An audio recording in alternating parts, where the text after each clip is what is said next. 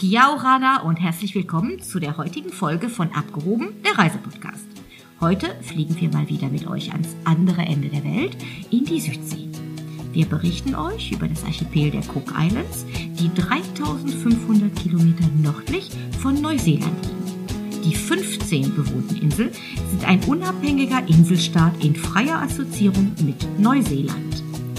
Fläche beträgt nicht mehr als 242 Quadratkilometer, auf der nur 18.000 Einwohner leben.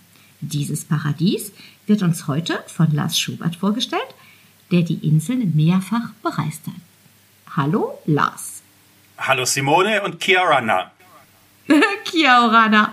Ich denke, viele unserer Zuhörer heute werden dich mega beneiden äh, um diese schönen Reisen, die du natürlich immer schon gemacht hast äh, auf die Cookinseln und freuen sich natürlich, diese jetzt heute auch mit dir ja fast live zu erleben, ähm, indem du ihnen viele deiner schönen Eindrücke einfach teilhaben lässt. Ähm, Lars, erstmal vielleicht ganz kurz, ich hatte das ja im Intro schon erwähnt, wie kommt man überhaupt dahin? Ja, also ich freue mich natürlich auch mit dir über die Cookinseln heute ein bisschen sprechen zu dürfen. Wie kommt man hin? Das ist natürlich gerade im Moment ein etwas schwieriges Thema. Äh, momentan ist tatsächlich der einzige Zugang noch ähm, über Auckland, also eben von Europa aus einfach nach Neuseeland fliegen und von Auckland gibt's die täglichen Flüge äh, nach Rarotonga auf die Hauptinsel von den Cooks.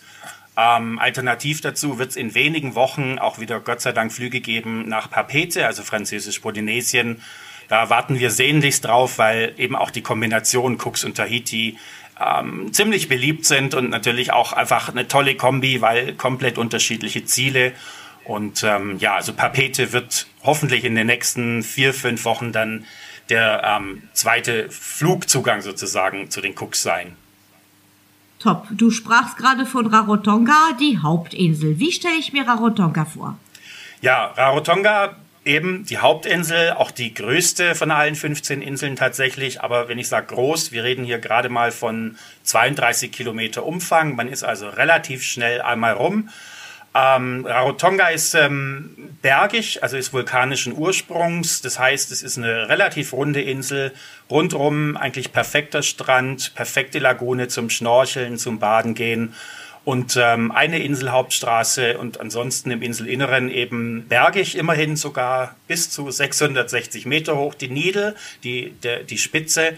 Ähm, ja, und im Inselinneren einfach eben bergig und ähm, ja, dschungelhaft bewachsen. Also wirklich ein toller Kontrast zu, den, zu dem Strand und der Lagune drumherum. Du sprachst jetzt gerade von äh, der Hauptinsel Rarotonga und äh, meintest auch, dass im Grunde genommen das ganz unterschiedlich ist, äh, Cook Islands zu Französisch-Polynesien. Nicht jeder kennt die Südsee ganz gut. Kannst du uns einfach ein bisschen erklären, wo die großen Unterschiede da aus deiner Sicht liegen? Ja, klar, gern. Also die Hauptunterschiede zu Französisch-Polynesien, ich glaube, das eine ist garantiert einfach die Größe von den Inseln. Wie gesagt, die 15 Cooks sind klein mit Rarotonga als größte Insel. Die anderen Inseln sind fast alle noch kleiner. Ähm, sie sind auch alle recht nah beisammen. Also wenn man sich so in der südlichen Cook Islands Gruppe bewegt, dauert eigentlich keine Verbindung zu irgendeiner der anderen Insel länger als 45 bis 60 Minuten. Ähm, ist auch nur mit dem Flugzeug bereisbar tatsächlich ähm, von einer Insel zur anderen. Also das ist sicherlich geografisch einfach unterschiedlich zu Französisch-Polynesien, was ja auch viel, viel, viel größer ist, viel mehr Inseln hat. Aber ich glaube, ein anderer großer Unterschied sind, ähm, ist einfach die Hotellerie. Also auf den Cookinseln, es gibt eben wirklich nur kleine Boutique-Hotels, privat geführt. Es gibt keinerlei große Hotelkästen, auch keine internationalen Hotelketten, also Hiltons, Sheratons oder Marriotts dieser Welt. Das gibt's eben auch gar nicht auf den Cooks, ähm, was ja in, in Französisch-Polynesien ähm, es schon gibt ähm, ich glaube, das sind so zwei der, der größten Unterschiede. Und sicherlich, wir kommen bestimmt auch noch mal zum Thema Essen. Ist ja, glaube ich, immer wichtig, egal wo man hinfährt. Und ähm, ich glaube eben auch, dass das Essen oder Essen gehen ist eben auch ein großer Unterschied zwischen Französisch-Polynesien und den Cooks, weil in den Cooks, dadurch, dass es eben oft so ganz kleine Boutique-Hotels sind, ähm, die haben oft gar kein Restaurant und dementsprechend gibt's aber überall rund um die Inseln verteilt eben ganz, ganz viele Möglichkeiten, essen zu gehen, ähm, sei es in einem Restaurant, Café, ein kleiner Marktstand irgendwo. Ähm, also das heißt, die Kultur ist eben, man, man, man geht raus zum Essen. In den Hotels gibt es auch sowas wie, wie Halb- oder Vollpension oder gar All-Inclusive überhaupt gar nicht. Und ähm, auch das ist, glaube ich, ein großer Unterschied ähm, zu den, zu den, zu Französisch-Polynesien. Das klingt auf jeden Fall super authentisch und auch so, als würde man also quasi auf jeden Fall mit der Bevölkerung in Kontakt kommen. Das ist äh, garantiert eine sehr, sehr schöne Sache, wenn man die Südsee erlebt, weil die Menschen in der Südsee haben ja nicht nur das Image, sondern sind auch wirklich einfach faszinierend nett.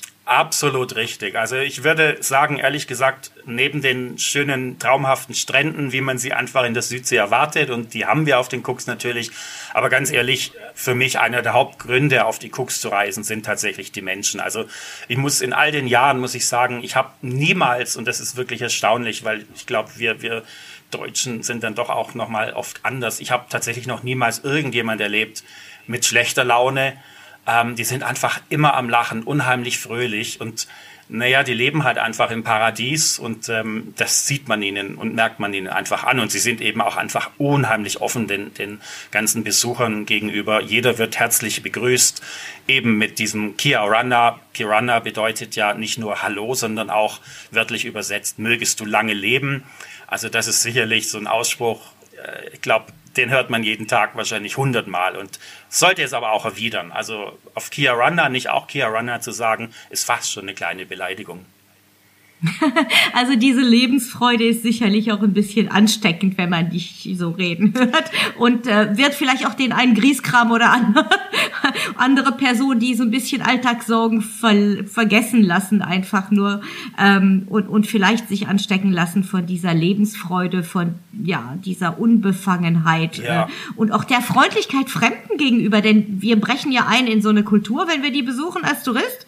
Und nicht jeder ähm, ist am anderen Ende der Welt oder in irgendwo in einer anderen Ecke der Welt ist so happy, ähm, auch Touristen bei sich zu, zu sehen. Also viele äh, andere Länder sehen das ja eher so ein bisschen skeptisch und möchten gar nicht, dass wir so an ihrem Leben teilnehmen. Das ist ja halt eben ganz anders in der Südsee. Ne? Das ist wirklich anders. Ähm, ich meine, wenn man sich mal vorstellt, wo die Cookinseln liegen, ähm, sie, die, die Menschen leben eigentlich hauptsächlich von Tourismus. Wir haben auf den Cooks wirklich keine andere großartige Industrie oder irgendwas. Das heißt, der Tourismus ist einfach das A und O. Und, und das haben aber auch Gott sei Dank alle Cookies, wie ich sie liebevoll immer nenne, meine Cook Islanders, ähm, wirklich intus. Das ist einfach auch deren, deren Lebensgefühl. Sie sind einfach so. Das ist eben das Schöne, wie du auch schon gesagt hast, das ist authentisch. Die machen nichts irgendwie jetzt nur für die Touristen, sondern das ist halt einfach deren Freude am Leben. Und wie gesagt, wenn man dann so einem, auf so einem Fleckchen lebt, glaube ich, ähm, ja, dann kann man das auch gerne nach, nach, ähm, nach außen zeigen. Und ich muss wirklich sagen, und das ging mir auch selber immer so, und ich hoffe, ich komme jetzt auch bald mal wieder selber hin, es ist wirklich so, man, man betritt Rarotonga oder eben eine der anderen Inseln, man kriegt das gleiche Grinsen ins Gesicht getackert und hat es eigentlich, Gott sei Dank, wirklich bis zum Ende des Urlaubs einfach im Gesicht, dieses Grinsen, und wird es auch hoffentlich auch ein paar Tage später noch einfach nicht los. Das überträgt sich einfach ganz toll auf uns. Fantastisch. Du sprachst eben das Thema Essen an. Das ist immer ein grandioses Thema für mich. Ja, nicht nur für dich. Und da möchte ich ganz gerne mehr von dir zu hören. Ja, also Essen, ähm, wie gesagt, es gibt, ähm, und das finde ich eben wirklich auch äh, einfach eine Besonderheit, dass es eben in vielen von diesen kleinen Hotels keine Restaurants gibt. Man ist quasi gezwungen, ähm, essen zu gehen. Und einfach dadurch bedingt, es ist wirklich eigentlich völlig egal, jetzt wenn man, wenn wir von Rarotonga sprechen, ähm, völlig egal, wo auf Rarotonga man, man wohnt oder eben ähm, bleibt ähm, über Nacht. Man findet eigentlich immer links und rechts in ein paar Metern Laufrichtung ähm, ein Restaurant. Ähm, und die Küche ist, ähm, ist natürlich die einheimische Küche, klar, wie überall in der Südsee. Viele, viele Früchte, die dort wachsen, natürlich der ganze tolle Fisch. Ähm, dann gibt's halt viele kleine Cafés, die eben auch morgens und mittags schon aufhaben ähm, mit Sandwiches. Aber es gibt, wer das mag, auch ähm, einen Burgerladen. Zum Glück allerdings Ähm, kein McDonald's oder Burger King oder ähnliches. Also auch diese großen Fastfood-Ketten, von diesen sind die Cooks wirklich zum Glück, muss man sagen, verschont geblieben. Äh, wenn, man, wenn man die Inseln kennt, man kann sich das überhaupt nicht vorstellen, dass da irgendwo ein goldenes M äh, an der Straße hängt. Das würde überhaupt nicht passen. Und, ähm, aber wie gesagt, natürlich auch für die Locals, es gibt diese kleinen Burgerläden und ähm, aber eben alles kleine, kleine ähm, ja, familiengeführte ähm, Betriebe. Und das Essen ist halt auch wahnsinnig vielfältig. Also wer möchte, kann natürlich auch ähm, Thai essen oder es gibt Indisch. Überhaupt Asiatisch ist natürlich ähm, auch viel die Küche dort beeinflusst. Also da gibt's eine riesen Auswahl, egal jetzt ob Frühstück, Mittag oder Abendessen. Unsere abgehoben Follower lieben Geheimtipps. Das heißt, du musst jetzt bitte konkret werden und uns ein paar von deinen Lieblingsrestaurants bitte verraten. Also, okay, da gibt's wirklich viele. Ähm, ein Klassiker, den wirklich jeder kennt, der jemals auf Rarotonga war, ist ähm, Trader Jack's. Das ist jetzt kein gehobenes Restaurant, sondern es ist eher so äh, Bar, Kneipe, Restaurant im, im alten Hafen, aber direkt am Wasser. Hat tatsächlich wahnsinnig leckere Pizza, also besser als die meisten, die ich hier in Deutschland bekomme. Es ist unfassbar. Ich esse wirklich immer auch Pizza auf den Cooks. Ähm, das ist also Trader Jack's und ähm, wenn es dann ein bisschen gehobener ähm, sein soll, also Trader Jack's ist eben in der Hauptstadt in Avarua, ganz im Norden von Rarotonga und eigentlich genau auf der anderen Seite, ganz im Süden, ist ein Restaurant, was ich wahnsinnig liebe, das Weimar Restaurant, wirklich ähm, mit den Füßen im Sand direkt am Meer, äh, wo die Tische dann stehen. Und ähm, da es dann eben so ein bisschen gehobenere Küche. Also das sind zwei so meine Highlights. Ein drittes und damit vielleicht auch letztes ähm, ist tatsächlich ähm, das ähm, On the Beach. Das ähm, ist ein Restaurant, gehört zum, zum Manuya Beach Resort. Der Chef dort ähm, lebt, ist tatsächlich ein Deutscher, lebt schon seit vielen, vielen Jahren auf Rarotonga und hat eben vor einiger Zeit dieses Restaurant übernommen und was der auch natürlich barefoot, also wirklich auch dort ähm, die Füße im Sand und möglichst ohne Schuhe. Und was der da auf den Tisch zaubert, ist einfach fantastisch. Also ähm, Philipp ist ein begnadeter Koch und ähm, macht natürlich die Klassiker aus, aus den Fischen, aus den frischen, aber eben in einer Art und Weise, wo ich wirklich schon sage, wow, also für mich ist das fast schon Sternenniveau. Also on the beach wirklich absoluter Tipp auch von mir. Gibt es ein Nationalgericht? Ja, auch das gibt es und das gibt es nun wirklich in jedem Restaurant und in jedem Café. Das muss auf der Karte stehen, weil sonst ähm, werden die Cookies da nicht hingehen. Das ist das ähm, sogenannte Ikamata. Ähm, also im Prinzip roher weißer Fisch, eben ähm, ähnlich wie die Ceviche, die viele vielleicht aus Südamerika kennen. Roher Fisch eben mariniert in, in Zitronen oder Limonen ähm, und ein paar Gewürze eben. Das ist wirklich so dieses Nationalgericht, das muss es einfach überall geben. Und Erinnert mich sehr an das polynesische Poisson cru. Ja, das ist. Ähnlich. Was es dann in ganz vielen verschiedenen Variationen, chinesisch, griechisch, klassisch ja. und so weiter gibt. Genau. Schmeckt einfach genial. Also ja. auch, auch selbst Leute, die sonst kein Fisch essen und doch sagen würden, roher Fisch niemals, ähm, habe ich äh, zum Fan so. verwandeln können. Also das ist wirklich ein, ein das, ganz leckeres äh, Gericht. Ja. Und ich kann gut verstehen, dass die Einheimischen das auf der Karte haben wollen. Und tatsächlich tatsächlich, weil du das eben gesagt hast, es ging mir ganz genauso. Ich war früher überhaupt kein Fischesser und habe dann irgendwann mal angefangen, naja, in Zielen auf dieser Welt, wenn ich mal irgendwo in Urlaub war, ein bisschen Fisch zu essen, wenn er wirklich frisch aus dem Meer kam. Und mittlerweile dieser ganze frische und auch rohe Fisch, ich liebe es auf den Cooks und ich kann es wirklich kaum erwarten, wenn ich mir das jetzt vorstelle, Ikamata oder Sashimi oder einfach den Tuna mit Wasabi Wow, also es ist wirklich, hat mich wirklich zum Fischesser gemacht. Unfassbar lecker. Ja, liegt, liegt an der Qualität ja. natürlich des, der, der Ware und der Frische und, und, und frisch zubereitet. Und also es ist einfach, ja, passt zum, passt zum Zielgebiet, passt zum Ambiente und, genau. und dann entwickelt man sich auch ein bisschen weiter, gell? Ja, absolut. Also ich hätte das auch früher nie gedacht, aber mittlerweile Fischliebhaber. Zumindest dort, wo er eben so frisch aus dem Meer kommt. Du erwähntest eben in unserem Gespräch ein Hotel. Hast du auch ein paar Hoteltipps für uns, je nach Geldbörse? Ja, also die Hotel, die Hotellerie ist wirklich, ähm, zum einen glaube ich, muss man grundsätzlich sagen, dass die, die Cooks kein, kein Hochpreisziel sind. Ich meine, wir wissen, glaube ich, alle, die Südsee ist jetzt ähm, nicht, nicht, nicht billig, Aber ähm, die Cooks sind innerhalb der Südsee wirklich noch ein, ein erschwingliches Ziel. Also Preis-Leistung ist einfach völlig in Ordnung. Und dadurch, dass wir eben nur so kleine Unterkünfte haben, haben wir auch wirklich alles von Backpacker-Unterkünften über zwei, drei, vier Sterne bis, sage ich mal so, ja, fünf auch, so ein, zwei ähm, ähm, Angebote. Also da gibt's wirklich die Bandbreite von, von A bis Z. Ähm, neben den klassischen Unterkünften, ich glaube, das wissen auch viele nicht, weil man sie eben in den Reisekatalogen normalerweise kaum findet. Wir haben unheimlich viele äh, ja so Holiday Homes, also angefangen von kleinen Appartements über wirkliche Holiday Homes als ganze Häuser oder wirklich hin bis zu ziemlich luxuriösen Villen. Also da gibt's auch eine wahnsinnige Bandbreite und ähm, kann sich eigentlich jeder wirklich raussuchen, was er, was ihm gefällt oder eben wie das, wie das ähm, Budget eben einfach vorhanden ist. Und ähm, ja, Geheimtipps. Also tatsächlich ist, ähm, was ich eben schon erwähnt habe, das Manuya Beach Resort, wo eben auch dieses ähm, On the Beach Restaurant ist. Nicht nur wegen des Restaurants, aber das Manuya Beach ist für mich einfach so eine perfekte Mischung, eine kleine Anlage direkt am, am, am Strand ähm, mit, mit Pool auf der Sunset, ähm, also Sonnenuntergangsseite von Rarotonga. Ähm, ja, das ist so eins meiner Lieblinge, wo ich tatsächlich selber oft auch schon privat dann noch ähm, übernachtet habe. Ähm, mittlerweile ganz andere Kategorie, aber auch tatsächlich einer meiner Lieblinge wäre dann das sogenannte Waterfoot House. Das ist jetzt tatsächlich eine von diesen unfassbar luxuriösen privaten Villen. Das war früher ein, ein, Privathaus und wird jetzt komplett vermietet. Also das ist dann wirklich eher für, für, für ich sag mal, größere Familien oder wenn Freunde miteinander reisen, also wirklich so ein, wenn man sich's mal anschaut, so ein Haus eher so, man würde es eher irgendwo in den Hamptons bei New York vermuten, aber nicht unbedingt auf den Cooks, aber eben auch ein riesen Anwesen mit vier Schlafzimmern, beziehungsweise jedes Schlafzimmer ist ein eigener Bungalow, ein riesen Pool und dann natürlich auch am Strand und auch auf der Sonnenuntergangsseite. Ähm, also das ist sicherlich auch so einer meiner Favoriten mittlerweile, auf, auf Rarotonga zumindest.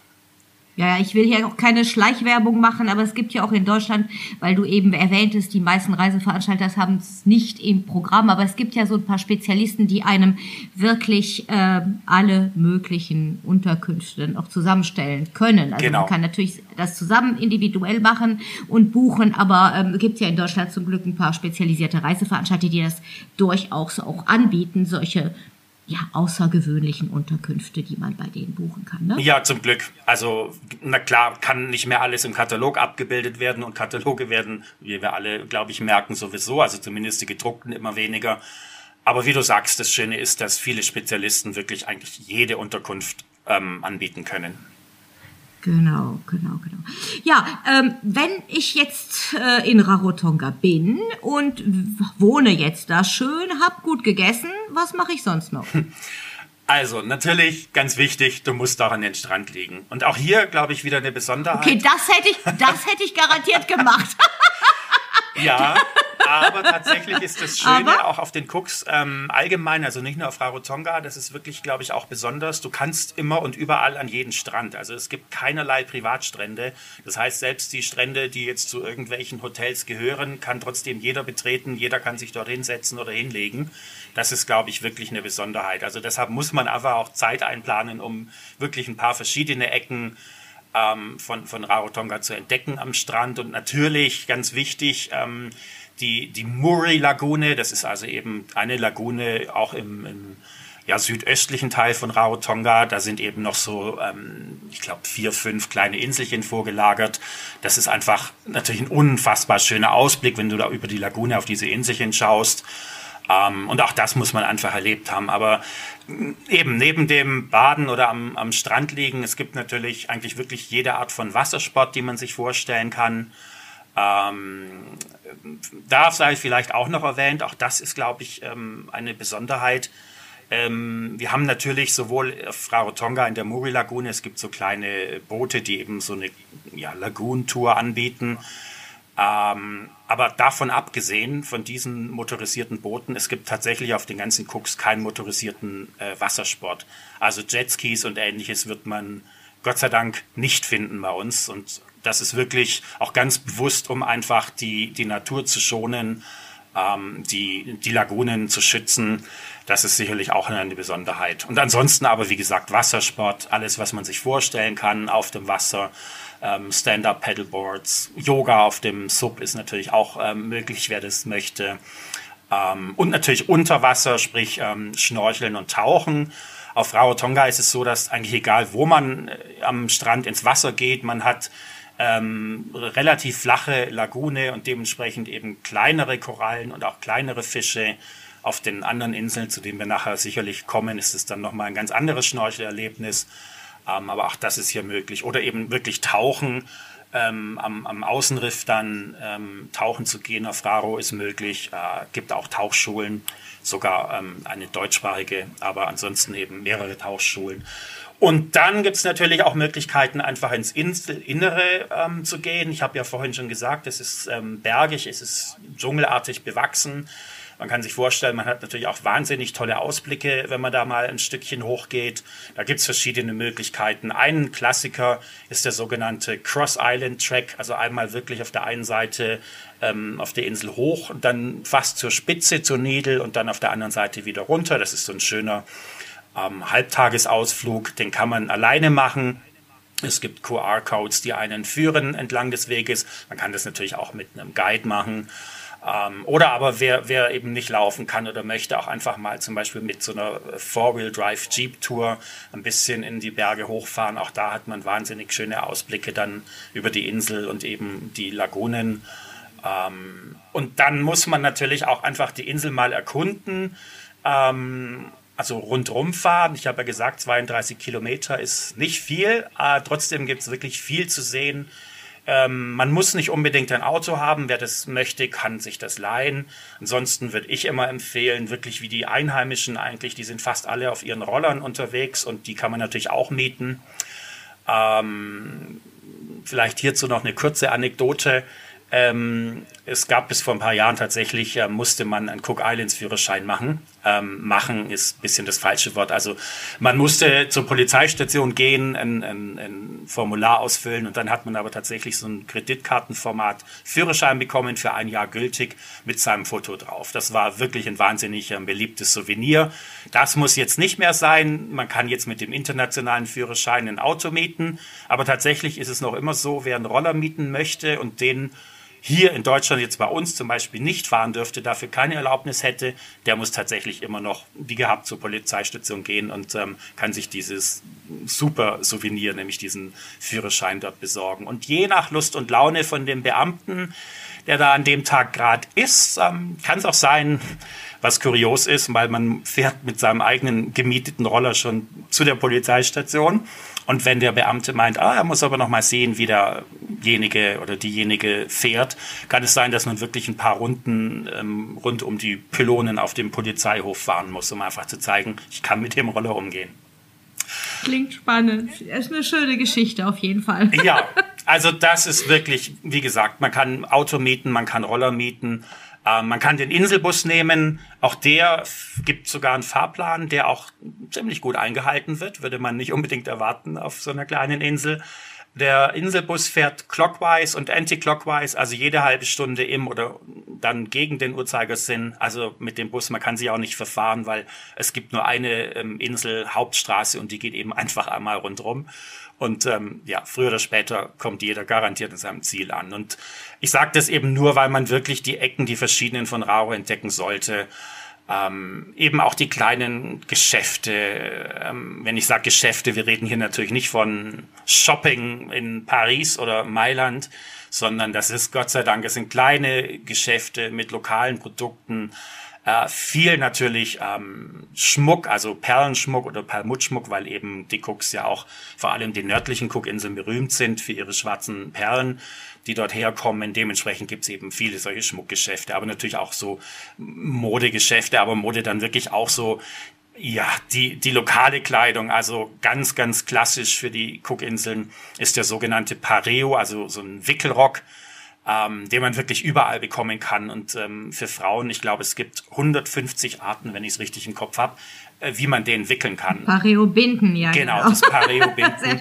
das ist wirklich, also das beherrscht jede Frau dort ähm, im Schlaf und es ist unfassbar. Ähm, ein unfassbares praktisches Kleidungsstück. Genau, du hast genau. nur ein fetzen Stoff und, und, und du bist immer gut immer aus. Gut aus, genau. Ja. Also ein bisschen vorgebräunt sollte man sein, damit das Ganze an einem auch wirklich gut aussieht. Ja. Sonst sieht man schon gleich eher wie so ein, naja, so ein Bratenbrot aus. Ja, also am Anfang ist es natürlich immer, wenn wir da ankommen, wir sind alle noch käseweiß. Vor allem, wenn, genau. wenn wir eben aus unserem Winter, was ja eigentlich so aus Europa doch die Hauptsaison ist, also so alles zwischen Oktober und März, und da kommen wir dann relativ weiß dort an. Aber das legt sich Gott sei Dank nach zwei, drei Tagen etwa. Dann sind wir fast schon wie die Locals. Fast. Lars, wir haben jetzt sehr viel Zeit auf Rarotonga verbracht ja. und noch nicht über die anderen Inseln gesprochen. Ähm, würdest du unseren Zuhörern generell empfehlen, mehrere Tage, weil die meisten machen ja wahrscheinlich nicht nur eine Insel, sondern Inselkombi. Wie würdest du das äh, empfehlen, die Inseln zu kombinieren? Also ich würde jedem empfehlen, wirklich mindestens zwei Inseln zu besuchen, ähm, wenn es die Zeit äh, und das Budget zulässt, aber eher drei oder vier. Einfach, einfach schon allein deshalb, weil, weil die Inseln komplett unterschiedlich voneinander sind. Also wenn wir jetzt mal weitergehen, sag mal die, die zweitwichtigste Insel ähm, ist jetzt die Insel Aitutaki, von der man sagt, die wohl schönste Lagune der Welt. Ich glaube, jeder, der mal dort war, würde es unterschreiben dass es zumindest eine der schönsten ist. Ähm, gibt sicherlich noch andere. Ähm, und Aitutaki ist eben komplett anders, ist eben nicht wie, wie Rarotonga bergig, sondern ist ähm, eher relativ flach, nicht ganz flach, immerhin auch, ich glaube, 120, 150 Meter hoch. Also auch da gibt es wahnsinnig schöne Aussichtspunkte. Ähm, und dann eben, wo man von dort aus wirklich über die kilometerlange Lagune ähm, schauen kann. Ähm, trotzdem, auch wenn, wenn ganz ursprünglich, was eigentlich kaum jemand vermutet, auch Aitutaki vulkanischen Ursprungs ist, aber heute, man sieht einfach nur die Lagune und die Strände und eben die Insel. Also man würde einfach klassischerweise heute sagen, so eine Sandkoralleninsel. Wirklich unfassbar schön. Ähm, also die sollte ich sag immer, wer, wer nach Raro fährt, muss auch nach Aitutaki gehen. Also das zu verpassen wäre echt schlimm, muss, muss man wirklich sagen. Das nicht zu sehen, wenn man schon so nah ist, wäre eine Schande. Und ähm, also die beiden Inseln sind wirklich ein Muss und da würde ich auch immer sagen 50-50, also einige Tage Rarotonga, weil das ist eben die Hauptinsel, da gibt es sehr, sehr viel zu entdecken und dann da wirklich zum Chillen, zum, zum Schnorcheln, zum Relaxen ähm, Aitutaki. Und ähm, ja, wenn es die Zeit, wie gesagt, zulässt, dann würde ich noch ähm, vielleicht so eine Insel wie Atyu oder Mangaya ähm, besuchen.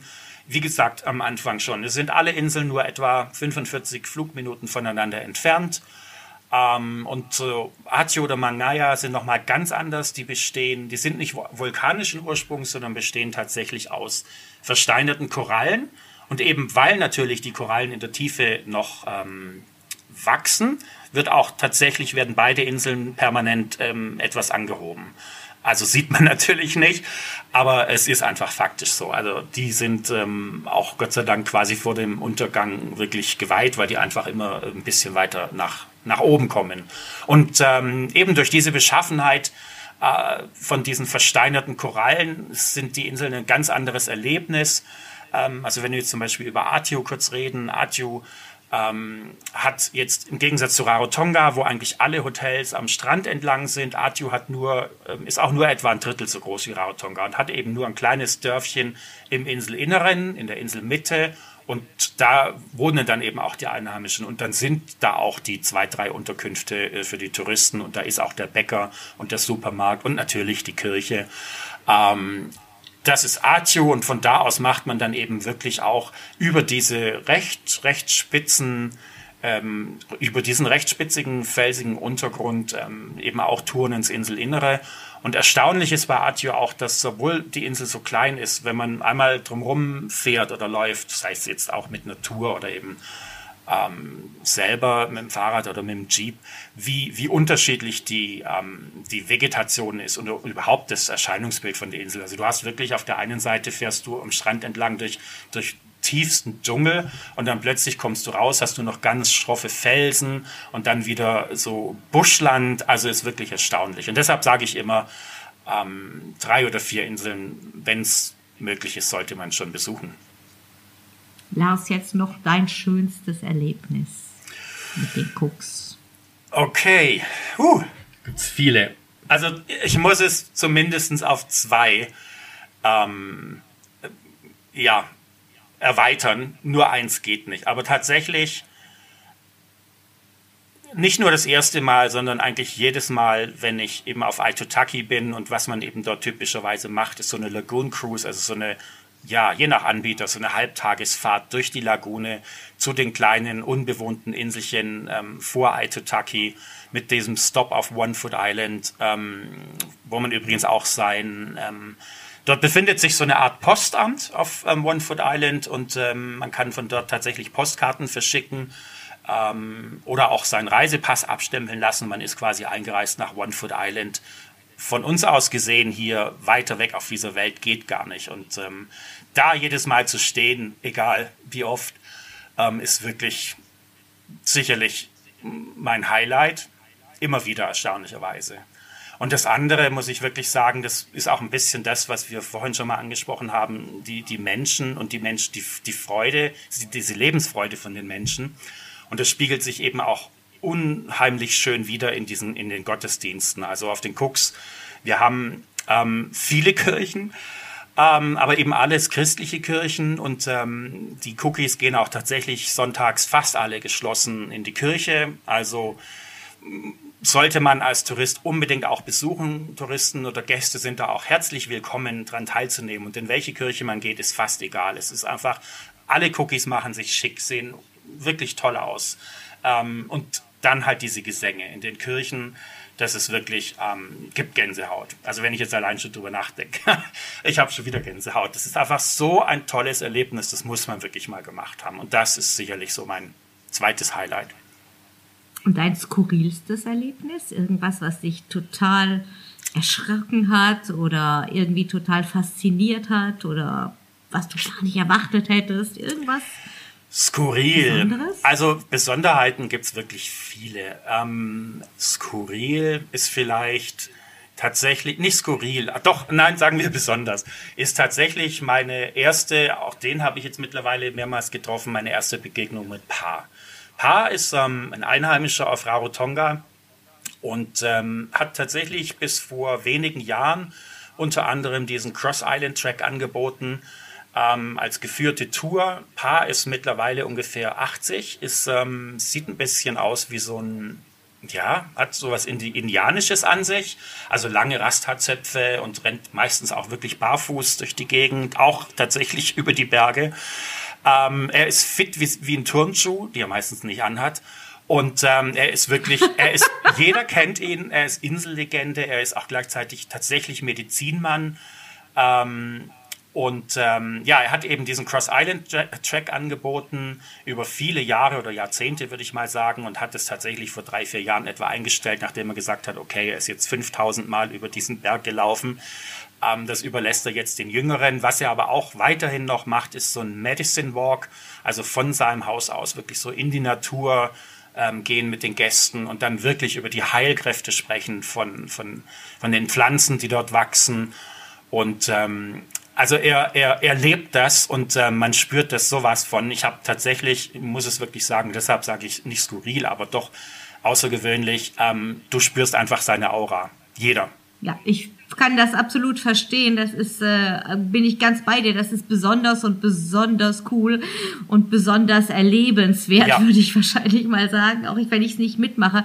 Aber in Französisch-Polynesien hast du ja auch sowas, was man Manna nennt und mhm. ähnlich ist, stelle ich mir das vor. Es ist wie diese, das Wort Aura passt sehr gut. Es ist einfach dieses Gefühl, dass man mit jemandem zu tun hat, der irgendwie ganz andere Werte, ganz andere ja, ganz andere Vorstellung, ganz anderes Leben hat als einen selbst. Und äh, diesen Medicine Walk, wenn ich dahin kommen würde, wäre das definitiv etwas, was ich machen wollte. Ja, also wirklich, weil äh, man kennt ja aus der, nicht nur aus den Cooks, aus der Südsee allgemein, kennen viele vielleicht die sogenannte Noni-Frucht.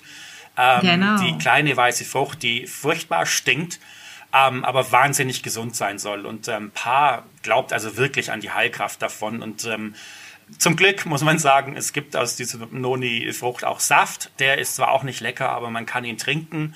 Ähm, Pa ist eben jemand, der wirklich in diese Frucht vom Baum gepflückt reinbeißt. Ähm, wer sie noch nicht erlebt hat, sie stinkt und schmeckt schlimmer als jeder Käse, den man sich vorstellen kann. Also hm, wollte ich gerade sagen, wie ein bisschen wie wenn du in Camembert reinbeißt ah, ja. und das hat doch noch so eine Art Bitterkeit und ja. Säure dazu. Ja. Also lecker ist das nicht, aber tatsächlich auf sehr sehr sehr vielen Südseeinseln genau. wie auch auf Palau und so weiter wird auch diese Frucht absolut angebaut und die hat wirklich, ich glaube, einen sehr hohen Vitamin C Gehalt oder ähm, also auf jeden Fall hat die ganz ganz viele Superkräfte für uns Menschen und äh, ja das ist auf jeden Fall auch eine schöne Sache und, und wahrscheinlich ein Wahnsinnserlebnis, mit diesem Menschen durch seinen Garten zu gehen. Also das kann ich mir. Vielen Dank für diese tolle Empfehlung. Ich bin ganz sicher, wenn ich äh, auf die Cooks gehe, dann ist das das, was ich auf jeden Fall machen würde. Ja, ich hoffe, ich freue mich. ja, gut. Sehr schön, sehr schön. Ja, ähm, wir enden, beenden den Podcast immer ganz gerne mit fünf Tipps von unseren Gästen. Ähm, also quasi fünf Sachen, die du mitnehmen würdest, unbedingt, die jeder unserer Zuhörer auf die Cook Islands mitnehmen sollte. Du meinst Dinge, die man mitnimmt, nicht die man dort erlebt. Habe ich das jetzt richtig? Nein, nein, nein, genau. Dinge, die man mitnehmen sollte, um da den perfekten Urlaub zu erleben. Aber du könntest uns zum Beispiel auch sagen, wir müssen ein Paar ein Geschenk mitbringen, weil er besonders gerne deutsche Wurst isst. Also auch sowas darfst du sagen. Okay. Also, was sollte man auf keinen Fall vergessen zu Hause? Seine Sonnenbrille. Ich glaube, das gilt nicht nur für die Cook, sondern wirklich für die gesamte Südsee. Ähm, Kleidung ist tatsächlich nicht so wahnsinnig wichtig, weil wir haben das ganze Jahr super. Pareos. Genau, wir haben entweder du kaufst wirklich ein Pareo vor Ort und bist einfach eine Woche lang super gekleidet oder wirklich nur leichte Kleidung von uns hier, weil wir haben einfach ganzjährig tolle Temperatur. Also Kleidung braucht man wirklich wenig und es gibt ja auch keine Dresscodes oder so, sondern Flipflops, kurze Hose, T-Shirt oder vielleicht ein Hemd fertig. Ähm, also Kleidung wenig mitbringen, das ist glaube ich auch wichtig. Ähm, was darf man nicht vergessen? Ein gutes Buch vielleicht. Ähm, für meine Kolleginnen im Head Office gerne auch deutsche Schokolade. Mhm. Also wir haben ein, ein, Tourist Office, wo sich eben unsere Gäste quasi ähm, informieren können über Ausflüge, Touren oder die anderen Inseln. Und ähm, dahinter ist eben auch quasi unser Head Office. Die Kolleginnen freuen sich immer wahnsinnig über deutsche Schokolade. Ist ein bisschen schwierig in der, bei den Temperaturen, aber meistens klappt es dann doch. Und das Letzte, was man mitbringen sollte, ist, glaube ich, einfach die, die Bereitschaft, ähm, offen zu sein für diese Lebensfreude, weil umso besser überträgt sich einfach auf uns alle. Wunderbar. Und die letzte klassische, wenn auch trotzdem wichtige Frage, die beste Reisezeit bitte. Ja, ich habe es eben schon mal ganz kurz erwähnt. Ähm, die Cooks sind ein Ganzjahresziel. Wir haben in jetzt unseren Sommermonaten, also so Juni, Juli, August, das ist so die eher kühlere Zeit auf den Cooks mit etwa ja, so 4, 25 Grad am Tag, also wirklich angenehm.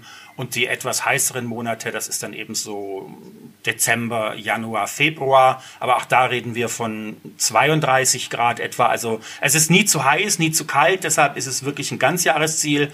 Und klassischerweise ist es so, dass ähm, Australier, Neuseeländer eher in unseren Sommermonaten hinfahren und wir in Europa, wenn es eben bei uns dann kalt wird, wir gerne wirklich in den Wintermonaten fahren, also ebenso zwischen Oktober und, und April. Und ähm, ja, wie überall in der Südsee, es gibt natürlich so eine, so eine kleine Regenzeit. Aber ich sage kleine Regenzeit, weil tatsächlich auf den Cooks ähm, ist es wirklich so, dass zwischen Januar und März es öfters mal regnen kann. Aber das Schöne ist, A, aus eigener Erfahrung wirklich über viele Jahre jetzt, es regnet nie lange, also es ist nie tagelanger Regen, sondern oft morgens ein Schauer, der kann auch mal stärker sein, aber der hört dann nach zwei, drei Stunden auf und die Sonne kommt wieder raus, du hast 32 Grad, also wirklich fantastisches Wetter. Ähm, und es wird auch fast sicher ähm, nicht jeden Tag regnen in, in diesen Januar, Februar, März Wochen, äh, Monaten. Und deshalb für mich tatsächlich ist die beste Reisezeit eben genau dieser Winter, ähm, weil tatsächlich auch, darf man auch nicht vergessen, natürlich dadurch, dass es öfters mal regnet, eben auch wirklich alle Blumen blühen. Du hast rund um Rarotonga unfassbar ähm, schön orange blühende ähm, äh, Flamboyant Trees. Ähm, das ist eben was, was du zum Beispiel im Juni, Juli wenig siehst. Also muss jeder für sich entscheiden, aber ich finde tatsächlich unsere Wintermonate einfach am schönsten, weil sie eben auch am wärmsten sind. Wunderbar, Lars. Ganz, ganz lieben Dank für diese schönen Schilderungen, für diese tollen Tipps. Ähm, hat mir sehr persönlich sehr viel Spaß gemacht, mehr über die Cooks äh, zu erfahren und ich hoffe unseren Zuhörer ebenfalls. Danke dir nochmals und darf man zum Schluss dann auch Kiaorana sagen? Ja, also Runner kann man eigentlich immer sagen. Es passt wirklich immer, egal zu welcher Tages- und Nachtzeit. Aber auch nochmal dir vielen lieben Dank, hat mir tatsächlich auch sehr viel Spaß gemacht. Vielleicht können wir das ja auch nochmal wiederholen irgendwann. Ähm, ja, danke dir und ähm, Kia Runner. Kia Runner. Tipps zu den Cook Islands gibt es wie immer in unseren Show Notes und auf unseren Social Media Kanälen. Euch allen einen traumhaften Sommer. Liebe Grüße, eure Simone.